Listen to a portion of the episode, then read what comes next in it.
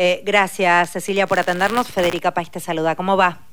Hola, muchas gracias a ustedes. Bien, muy bien. ¿Qué tal? ¿Qué, percepción hay de estas primeras horas de estas ah, jornadas?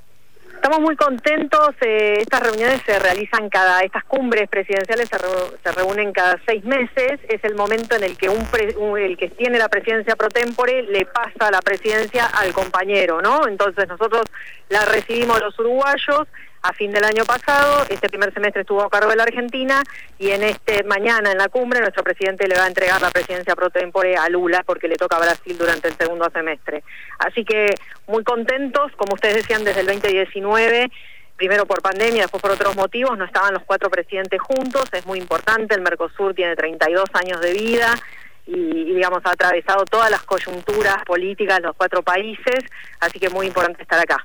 En la jornada de hoy por la mañana, ¿qué, estuvo sucediendo, Cecilia? Eh, durante el día de hoy es la reunión de los cancilleres y se repasan todos los eh, todo el trabajo que se hizo durante la presidencia pro tempore argentina. Y hay un par de platos fuertes. Por un lado, bueno, algunos son un poco técnicos, pero es estamos revisando la regla de origen. Eso quiere decir qué contenido importado y qué contenido nacional tiene que tener un bien para que sea considerado bien del Mercosur y entonces tenga acceso preferencial. En eso hace años que se viene trabajando y estamos cerca de un resultado, apertura para el comercio de servicios que está incrementándose mucho entre la región.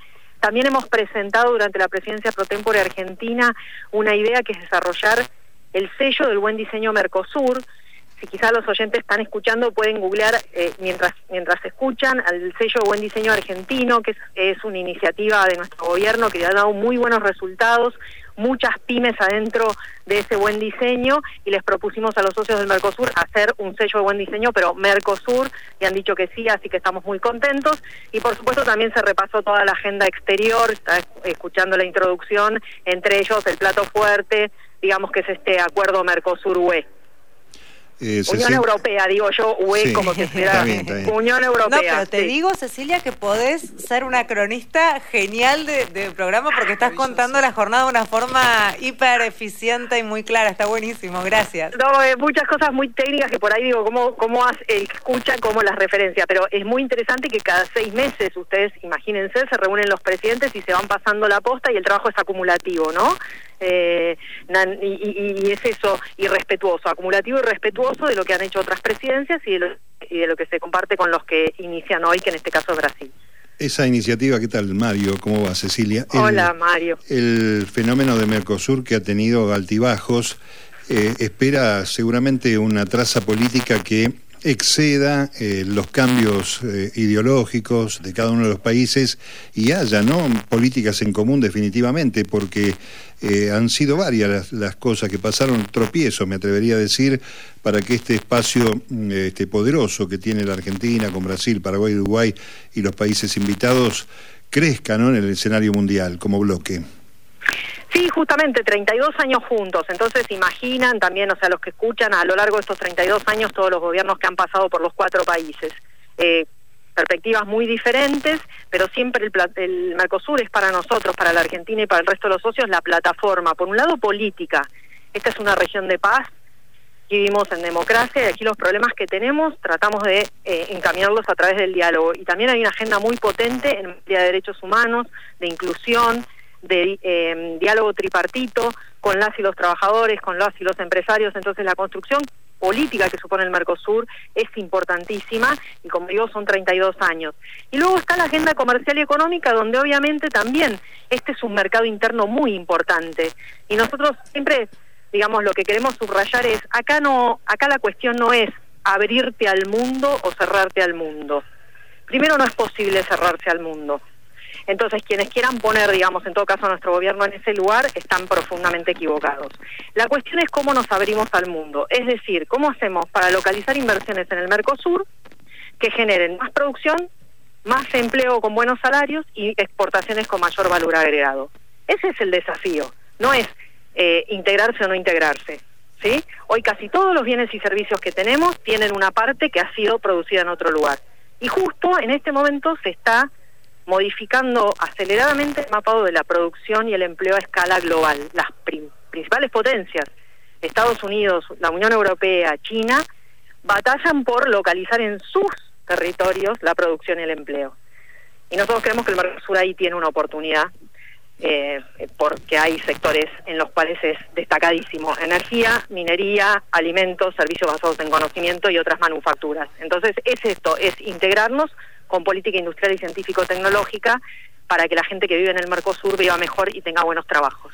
Esa es la clave, ¿no? Este, comida, eh, reserva energética, agua potable y una potencialidad en crecimiento eh, que en el caso de Brasil siempre tenemos la idea de que más allá de los avatares políticos, los empresarios, los eh, empresarios de Brasil han tenido una continuidad en materia de la relación internacional.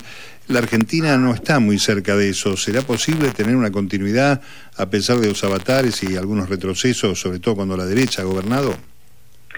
Yo creo que sí, pero porque es esto mismo. A ver, hay que entender que la política industrial y científico-tecnológica y la promoción del empleo no, no son eh, agendas ideologizadas, son agendas absolutamente contemporáneas. Hoy el mundo discute eso. Eh, Estados Unidos aprobó el año pasado dos leyes, la Chip and Science Act, Act quiere decir ley, o sea, una ley para promocionar la producción de chips en territorio norteamericano, con un montón de dinero público puesto en subsidios para volver a ser líderes en la producción de chips y al mismo tiempo una ley que se llama Ley de, Lucha contra la Inflación, de Reducción de la Inflación, pero que básicamente también da subsidios para la producción de autos eléctricos en Estados Unidos. Entonces, la agenda, insisto, de una política industrial bien definida a favor de la producción nacional, a favor del empleo y conciencia y tecnología, eso es lo moderno no la apertura indiscriminada. Estamos hablando con Cecilia Todesca Boco, secretaria de Relaciones Económicas Internacionales de la Cancillería. Ella está allí en lo que está sucediendo de la cumbre del Mercosur en Puerto Iguazú. Eh, Cecilia, no sé si corresponde que lo contestes vos. Eh, leo aquí un par de artículos. Hay algunos punteos como algunos pendientes o situaciones incómodas que pudieran sucederse. Una es la de Venezuela que, que permanece suspendida, el ingreso de Bolivia, algunos cortocircuitos con Uruguay por algunas temáticas y visiones diferentes en cuanto al encare comercial. Digo, ¿algunas de estas cosas se hablan en estos eventos o son para ah, otros momentos? No, no, no, sí se habla, se habla todo. Eh, digamos, por un lado, Mercosur es una plataforma abierta que siempre tiene la idea de seguir sumando socios, pero los socios para sumarse al Mercosur tienen que incorporar la normativa Mercosur. En esas discusiones estamos con Bolivia y venimos muy bien. En este semestre tuvimos eh, reunión del grupo que lleva eh, el, trabajo de adhesión de Bolivia, que no se reunía desde el 2019 y lo recuperamos este, este semestre. Y bueno, con Venezuela sí, está en situación de suspendido el país, pero bueno, obviamente nosotros estamos disponibles para iniciar ese diálogo. Insisto, es un diálogo que implica tomar también responsabilidades en términos de adoptar la normativa Mercosur para sumarte ahí. Y después el contrapunto con Uruguay, digamos, ellos tienen una perspectiva un poco diferente a la nuestra, pero también, si tengo que ser franca, este semestre hemos trabajado muy bien con los equipos técnicos de Uruguay, de Paraguay y de Brasil.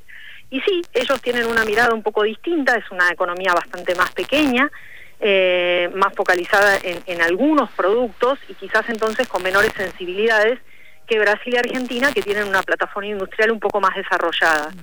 Y después es cierto, y también es interesante, los países más pequeños del Mercosur reclaman, y creo yo con justicia, bueno, así como hablamos de brechas entre Mercosur y Unión Europea y queremos que se achiquen, también las brechas adentro de Mercosur deberían achicarse.